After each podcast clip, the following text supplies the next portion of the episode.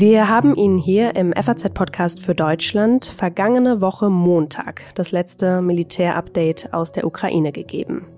Denn man muss ehrlicherweise sagen, dass seitdem nicht allzu viel passiert war. Bis gestern dann, als Russland am Nachmittag den Abzug der Truppen aus Cherson angeordnet hat, einer nicht unbedeutenden Großstadt im Süden der Ukraine. Der Feind macht uns keine Geschenke, macht keine Gesten des guten Willens. Wir kämpfen für alles. Und wenn man kämpft, trifft man mit jedem Schritt auch auf Widerstand des Feindes. Es ist immer der Verlust von Leben unserer Helden. Deshalb bewegen wir uns sehr vorsichtig, ohne Emotionen, ohne unnötiges Risiko, im Interesse der Befreiung unseres ganzen Landes.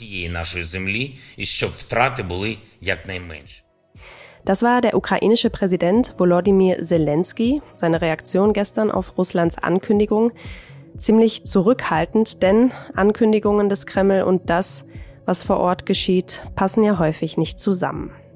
Was da die letzten Tage genau passiert ist und ob wir es vielleicht mit einer Finte der Russen zu tun haben, bespreche ich mit dem Militärexperten Frank Sauer.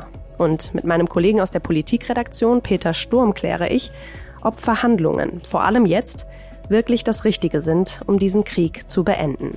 Denn bei uns fordern ja vor allem SPD-Politiker, Gespräche aufzunehmen. Heute ist Donnerstag, der 10. November und ich bin Kati Schneider. Schön, dass Sie zuhören.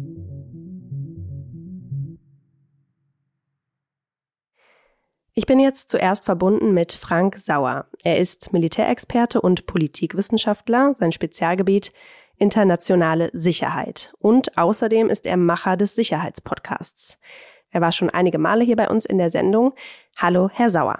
Hallo, danke für die Einladung. Herr Sauer, ich habe es eben schon kurz erwähnt. Gestern hat der Verteidigungsminister Sergei Shoigu den Rückzug aus diesem für Russland so wichtigen Teil des annektierten Gebiets Cherson angeordnet. Erklären Sie uns doch mal genau, was da die letzten Tage passiert ist. Ja, also wir müssen erstmal einen Schritt zurückgehen, denn es ist natürlich so, seit gestern äh, und auch heute ähm, beherrscht die Schlagzeilen eben diese Meldung darüber, dass Russland sich aus Cherson zurückzieht. Es gibt aber durchaus so eine, eine Restmöglichkeit, noch eine geringe, dass das vielleicht eine Finte sein könnte. Hm. Was aus meiner Sicht äh, dagegen spricht, dass es eine russische Finte ist, mit der die Ukraine da in eine Falle gelockt werden soll, ist, dass die Situation ähm, in den letzten Wochen Wochen und Monaten für die russischen Besatzungstruppen da in Cherson ja schon sehr angespannt war und man schon sagen kann, dass sich dieser Abzug abgezeichnet hat. Aber selbst ähm, wenn man jetzt davon ausgeht, dass er tatsächlich so wie angekündigt stattfindet, muss man sagen, auch das wird nicht äh, von heute auf morgen gehen. Das wird eine Weile dauern. Das hat was damit zu tun, dass unter anderem natürlich auch die Brücken über den Fluss zerstört sind und ähm, da den, den Russen da eben nur die, der Rückzug bleibt über Fähren und über eine Pontonbrücke, die im Übrigen auch in keinem sonderlich guten Zustand ist. Mhm. Das heißt, ähm, dieser Abzug wird eine Weile dauern und auch dann, wenn er denn erfolgt sein sollte, gehe ich stark davon aus, dass die Ukraine Ukraine da nicht ähm, überstürzt vorrücken wird, sondern wir haben ja gelernt, die Ukraine kämpft nicht nur hart, sondern auch smart. Und ich gehe davon aus deswegen, dass man sich da mit aller gebotenen Vorsicht vorantasten wird und erstmal genau schauen wird, was die Russen da auch hinterlassen haben, mit Blick auf etwa Minen, Sprengfallen, ähnliches. Mhm. Sie haben es gerade gesagt, Sie glauben aber selbst eher weniger auch, dass das eine Finte sein könnte der Russen, ne? Also, wenn man mich jetzt sozusagen zwingen würde, einen Tipp abzugeben, würde ich sagen, dass das echt ist. Ähm, ich glaube, die, dieser Abzug findet tatsächlich statt. Ähm, was dann genau ähm, die Situation äh, sein wird, wenn wirklich alle russischen Truppen das äh, Westufer verlassen haben und auf der anderen Seite des Flusses sind, das wird man sehen. Aber äh, ich gehe zurzeit nicht mehr davon aus, äh, dass das äh, eine Falle ist, einfach weil ich glaube, dass die russischen Truppen äh, gar nicht mehr in einer guten Lage sind oder in einer guten Situation wären, den Ukrainern da dann noch groß Schaden zuzufügen. Jetzt haben wir ja in den letzten Sendungen auch immer wieder über Cherson gesprochen.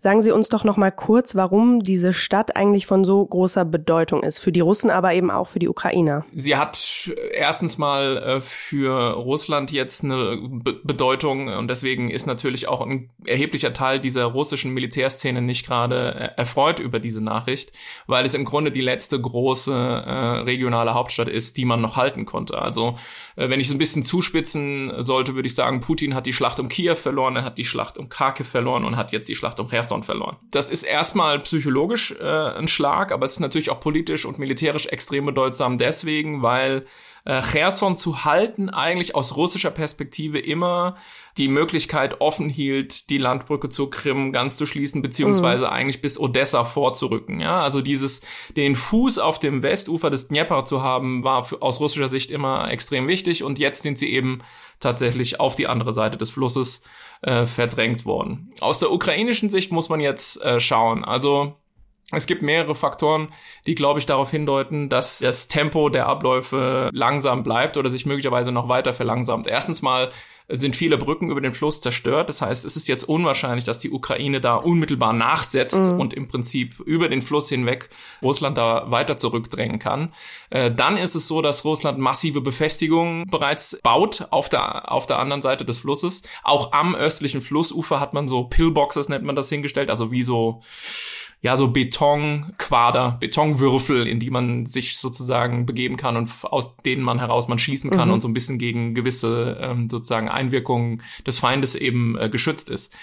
Also die wurden da überall angebracht. Also es sieht sehr danach aus, dass Russland sich eben jetzt auf der östlichen Seite äh, des Flusses da ähm, ja einmauern will. Mhm.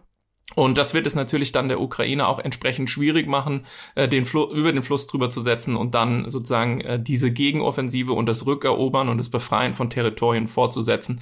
Hinzu kommt natürlich, dass jetzt der Winter kommt, was in Abhängigkeit vom Wetter und ein Problem ist natürlich der Schlamm, das wissen wir ja schon seit ein paar Wochen, äh, was eben dann zum Beispiel Radfahrzeuge vor besondere Herausforderungen stellt, dass eben also auch das Wetter da in den nächsten paar Wochen und Monaten ein erhebliches Wörtchen noch mitreden wird, wie es weitergeht. Mhm. Herr Sauer, welche Bedeutung hat denn diese Niederlage jetzt konkret für Russland? Symbolisch haben Sie ja gerade auch schon erklärt, aber militärstrategisch, denn nach der Teilmobilisierung kommen Sie ja auch scheinbar mit der Überzahl an Soldaten nicht wirklich weiter, oder? Ja, genau. Also ich glaube, in diesem größeren Kontext muss man diesen äh, Rückzug ähm, auch äh, einordnen. Der, da sind sich eigentlich so die Beobachterinnen und Beobachter alle einig, tatsächlich wohl auch nicht äh, jetzt hat stattfinden können, mhm. ohne dass Putin ihn ähm, äh, befohlen hat. Das heißt, das Ganze passt vermutlich in einen größeren strategischen Plan Russlands, äh, der eben äh, Russland, wenn ich das mal so sagen darf, über den Winter bringen soll. Das heißt, die Idee ist vermutlich, ähm, eben sich jetzt aus Cherson zurückzuziehen, den Fluss zu überqueren, da alles zu befestigen und dann das bis hierhin besetzte Territorium möglichst zu halten und den Effekt der Mobilisierung, die Putin ja vor kurzem für beendet erklärt hat, mhm. abzuwarten. Ähm, denn es ist ja so, viele der mobilisierten Soldaten haben gar kein vernünftiges Training erhalten, sind schlecht ausgerüstet ähm, etc. Das heißt, man geht im Prinzip davon aus, dass die sich da erstmal wie bei so einer Art Training on the Job sozusagen finden müssen und ähm, dass man eben versucht, hier die Streitkräfte über den Winter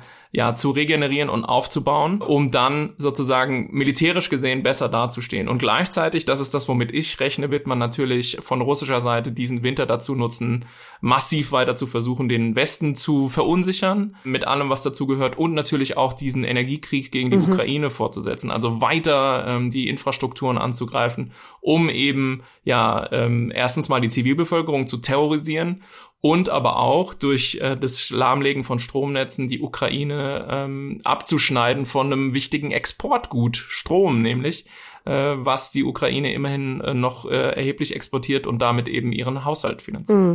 Wie wird denn diese Niederlage aber eigentlich nach innen kommuniziert? Weil Shoigu hatte den Rückzug ja im Staatsfernsehen verkündet. Wie wird das nach innen kommuniziert oder gerechtfertigt, besser gesagt? Soweit ich das überblicke, ähm, ist es erstens natürlich kein Zufall, dass Putin äh, da nicht neben Shoigu gesessen hatte, als es verkündet wurde. Mhm. Also er selbst macht sich da natürlich rar, weil es ist ganz eindeutig so, dass es natürlich als Rückschlag gesehen wird von der Mehrheit ähm, der Beobachter in Russland äh, will aber auch nicht verschweigen, dass es einige gibt, die sagen, das ist ein kluger, äh, jetzt einfach zu diesem Zeitpunkt notwendiger Schachzug Putins. Ähm, also es gibt durchaus auch Stimmen, die ihm da recht geben. Für die Message mit Blick auf die russische Bevölkerung ist es in der Tat schwierig, weil ja dieses Halten von Cherson und jetzt sozusagen dieses Klarmachen, dass man wieder ähm, sozusagen Territorium hat aufgeben müssen, äh, das wird äh, nur schwer verdaulich sein, äh, könnte ich mir vorstellen für viele. Weswegen ich vermute, dass man eben auch aus diesem äh, fortgesetzten Krieg gegen die ukrainische Zivilbevölkerung weiter ähm, ja, Bildmaterial Material generieren wird, um damit eben die Stimmung anzuheizen und, und sozusagen ähm, so einen gewissen Rally around the Flag-Effekt ähm, in Russland am Laufen zu halten. Ähm, das wird vermutlich damit äh, auch einhergehen, dass wir ja davon ausgehen müssen, dass der Iran auch äh, Kurz- und Mittelstreckenraketen liefert. Mhm. Das heißt, dass dieser Beschuss ähm, weitergehen wird oder sich womöglich sogar noch intensiviert. Damit ist durchaus zu rechnen. Weswegen eben ja, Flugabwehrsysteme, äh, beispielsweise das deutsche Iris-T, so extrem wichtig sind jetzt gerade für die Ukraine. Nicht nur, nicht nur. Es wäre auch sinnvoll, noch andere Dinge zu liefern, aber diese sind natürlich jetzt prioritär wichtig für den Schutz der Zivilbevölkerung, beispielsweise in Kiew, aber auch in anderen Ballungszentren. Mhm. Sie haben gerade gesagt, der Beschuss wird wohl weitergehen. Was droht denn jetzt aber konkret als nächstes? Was haben die Russen gerade für Möglichkeiten? Also es ist natürlich extrem schwierig, ähm, ähm, über den Fortgang des Krieges äh, zu spekulieren.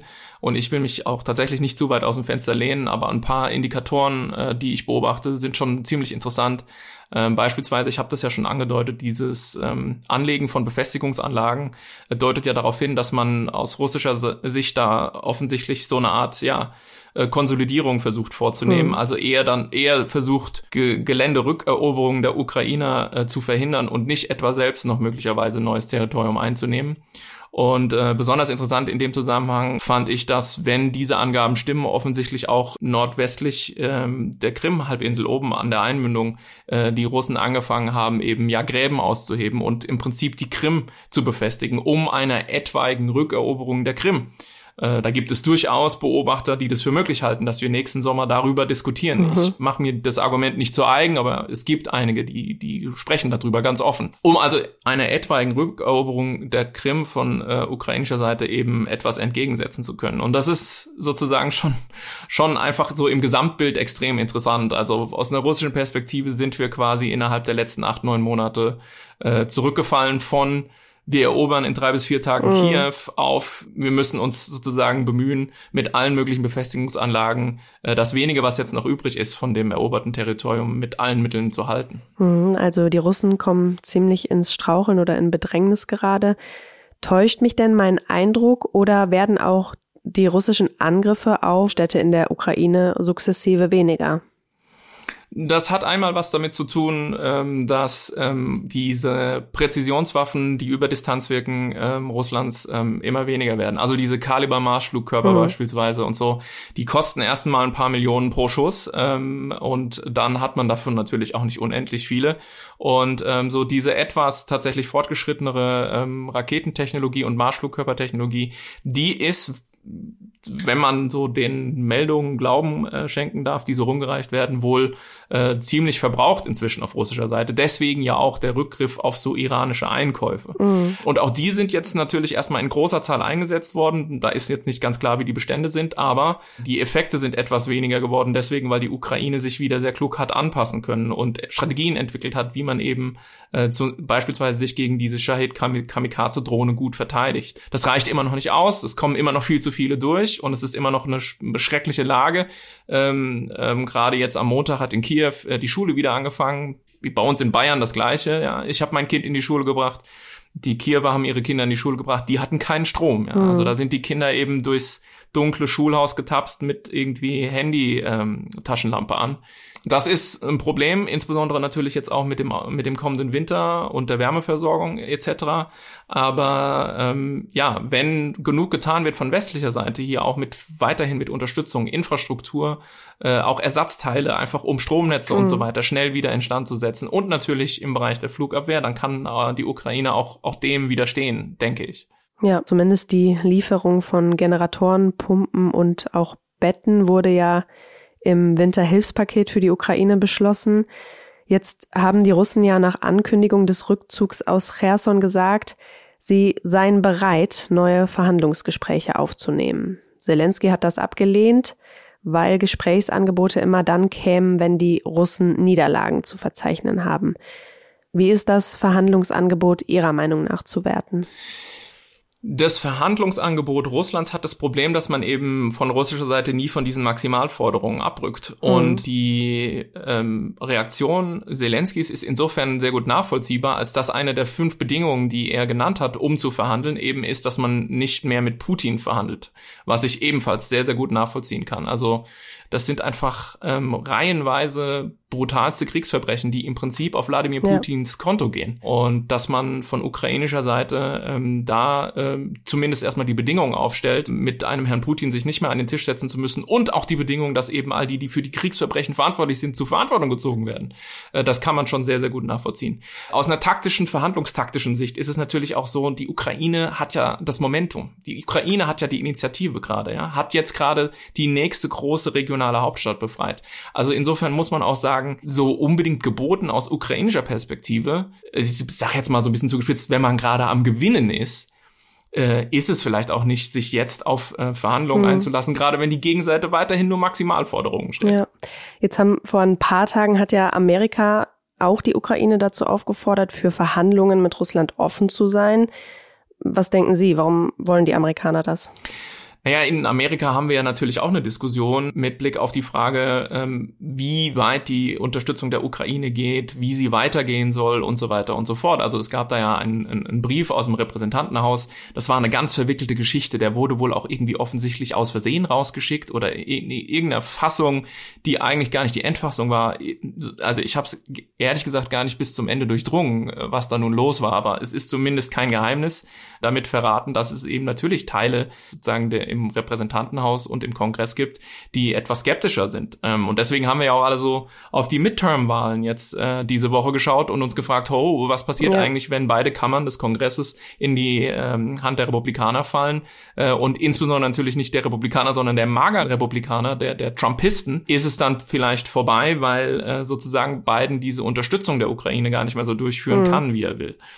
Also insofern es ist klar, äh, diese Diskussion wird in allen Ländern geführt. Das ist ja auch sozusagen völlig natürlich und, und auch absolut richtig. Man muss ja auch immer wieder sozusagen schauen, was die Gegebenheiten sind und austarieren und Risiken abwägen etc. Aber ähm, so wie sich die Lage jetzt darstellt, mit Blick auf ähm, das, was die beiden Administrationen in den letzten paar Monaten an den Tag gelegt hat, wie jetzt die Wahlen äh, ausgegangen sind oder zumindest scheinen sie so ausgegangen zu sein, wie wir heute denken, dass sie ausgegangen sind. Es wird ja zum Teil noch ausgezählt. Ja. Vor diesem Hintergrund also erwarte ich da jetzt keinen äh, Kurswechsel der USA oder ähnliches. Letzte Frage, Herr Sauer. Auch aus Deutschland hört man ja immer mal wieder, vor allem aus den Reihen der SPD, es soll verhandelt werden.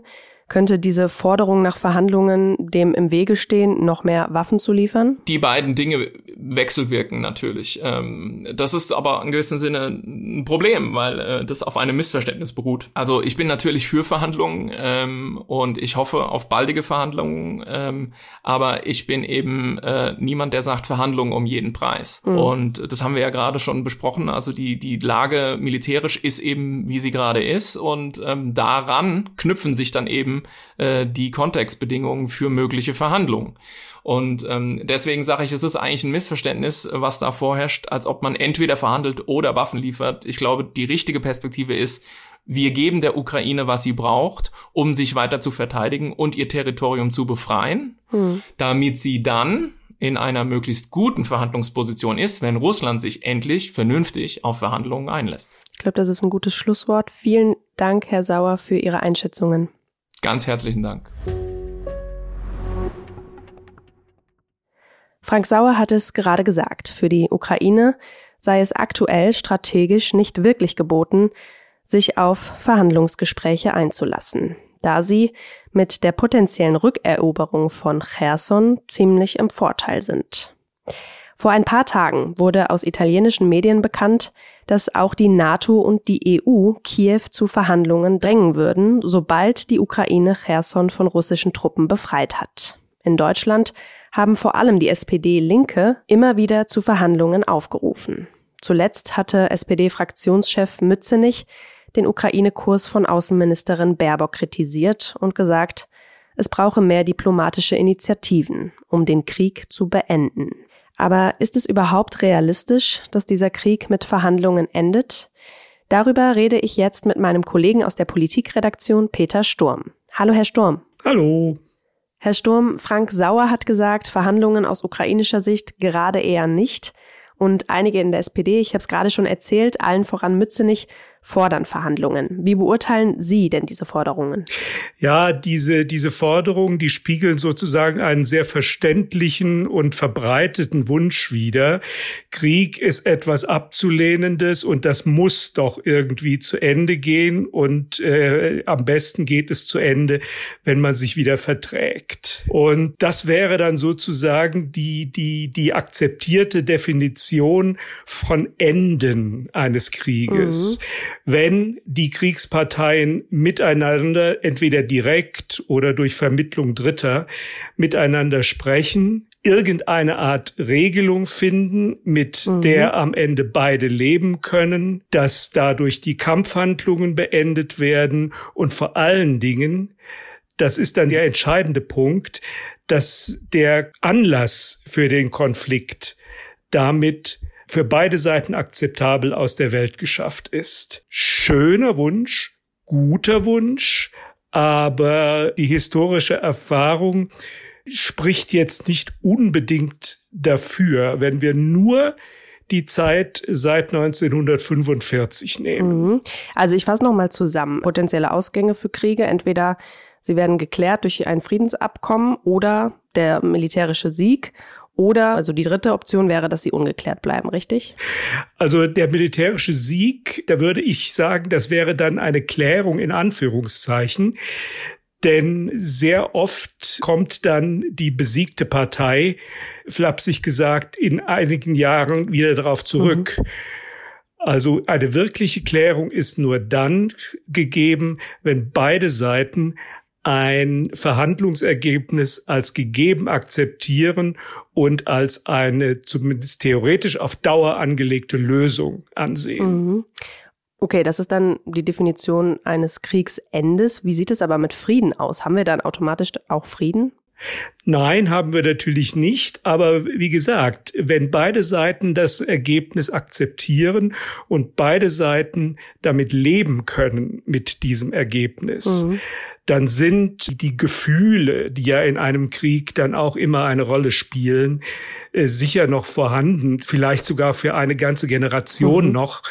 Aber zwischen den Staaten selbst ist äh, dann äh, Ruhe. Mhm. Sie kennen sich ja jetzt auch historisch ziemlich gut aus und es gab ja in den vergangenen Jahrzehnten hauptsächlich innerstaatliche Kriege. Wann war denn aber der letzte Krieg zwischen zwei Staaten, der wirklich durch Verhandlungen beendet wurde? Da fällt mir in der Zeit nach 1945 eigentlich nur einer ein. Und das ist der zwischen Israel und Ägypten. Die beiden Staaten haben 1947, 48, 1956, 1963, äh, 1967, Verzeihung, und 1973 Krieg gegeneinander mhm. geführt. Mhm. Der 73er Krieg wurde dann unter amerikanischer Vermittlung beendet im Sinne von, es wird nicht mehr geschossen. Mhm. Aber fünf Jahre später ist dann auch wieder unter amerikanischer Vermittlung aber akzeptiert von beiden Seiten ein wirklicher Friedensvertrag zustande gekommen. Mhm. Und der hält bis heute. Es gibt diplomatische Beziehungen zwischen Israel und Ägypten. Beide Staaten pflegen auch Kontakte zueinander und es sind keine großen Konflikte mehr äh, außer diplomatischen Meinungsverschiedenheiten mhm. überliefert.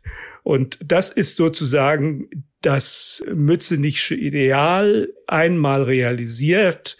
Es hat Friedensverhandlungen gegeben, es hat einen Friedensvertrag gegeben und der wird dann, wie man so schön sagt, mit Leben erfüllt. Kann man denn sagen, Herr Sturm, dass ein militärischer Sieg nachhaltiger ist als ein Krieg, der ja durch ein Abkommen beendet wird, beendet wird, in Anführungszeichen? Also äh, die zynische Antwort ist, ein militärischer Sieg ist dann nachhaltiger, wenn der Besiegte äh, völlig verschwindet. Da könnte man dann als Beispiel anführen den längsten Krieg eigentlich seit 1945, nämlich den in Vietnam. Mhm.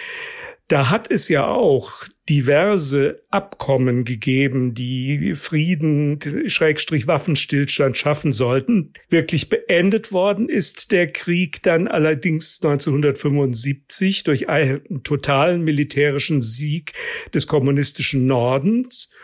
Die haben den Süden komplett erobert, haben ihr politisches System dem Süden aufoktroyiert und seitdem ist Vietnam ein ungeteiltes Land mhm. unter, unter kommunistischer Führung. Jetzt kann man sagen, ist okay, wird nicht mehr geschossen, wird nicht mehr gestorben. Und es ist auch nicht ersichtlich, dass es da irgendeinen Rückfall in eine Art Bürgerkrieg oder so gäbe. Also so besehen, so besehen nachhaltig, wenn Sie so wollen. Im Falle des Ukraine-Kriegs muss man ja differenzieren und sagen, wir haben es mit der Groß- und Atommacht Russland als Aggressor zu tun. Und viele sind sich einig, dass dieser Krieg noch ziemlich lange anhalten wird. Warum genau ist das so aus Ihrer Sicht? Es ist zu befürchten, dass der noch lange anhalten wird, weil gerade diese Großmacht Russland mit diesem politischen System vermutlich sehr schwer, wenn überhaupt, in der Lage sein wird, eine Niederlage einzugestehen. Mhm. Das ist dann wieder der Unterschied zu Vietnam. Da hatten wir es ja auch mit einer Groß- und Atommacht, mit der allergrößten zu tun, mit den Vereinigten Staaten. Die haben ja letzten Endes auch eine totale militärische Niederlage in dem Sinne erlitten. sie haben es nicht geschafft, mit eigenen Truppen einen Sieg zu erringen und als die eigenen Truppen weg waren, sind die Verbündeten der Vereinigten Staaten innerhalb von zwei Jahren völlig besiegt und vernichtet worden. Und die Amerikaner haben diese Niederlage notgedrungen wahrscheinlich aus, aus leidvoller Erfahrung akzeptiert. Und ein Wladimir Putin, so wie man ihn kennt, ist zu vielem in der Lage, aber zum Eingeständnis einer Niederlage äh, vermutlich nicht, was ihn mutmaßlich auch nicht nur die Präsidentschaft, sondern wenn er auch nur ein bisschen Pech hat, auch das Leben kosten würde. Hm. Letzte Frage, Herr Sturm, und Ihre Prognose. Kann dieser Krieg mit all dem, was wir jetzt besprochen haben, überhaupt durch Verhandlungen enden oder was würden Sie dem entgegnen, was ja, ja viele der SPD eben fordern oder grundsätzlich ja gefordert wird, dass es alsbald dann ähm, ja mal an den Verhandlungstisch gehen soll für Zelensky und Putin. Also alsbald mit hoher Wahrscheinlichkeit nein. Ich fürchte, es kann noch ziemlich lange dauern, denn ein akzeptables Ende setzt in dem Falle, fürchte ich, die Erschöpfung beider Seiten voraus. Und äh, an diesem Punkt sind wir noch lange nicht. Äh, bei den Ukrainern ist es klar, die sind die Angegriffenen, die verteidigen ihr Land, ihre, ihre Freiheit. Und äh, Russland ist zwar sicherlich militärisch jetzt geschwächt, aber es ist ein sehr, sehr großes Land mit potenziell sehr großen Ressourcen in jeder Hinsicht. Von daher fürchte ich, werden wir uns noch einige Male über diesen Krieg als Krieg zu unterhalten haben. Hm, also Sie sagen, die Wahrscheinlichkeit, dass er mit Verhandlungen oder durch Verhandlungen oder Friedensabkommen endet, ist relativ gering. Im Moment ganz sicher, ja. Okay, vielen Dank, Herr Sturm, für Ihre Einschätzungen und Ihre Zeit. Es war mir ein Vergnügen.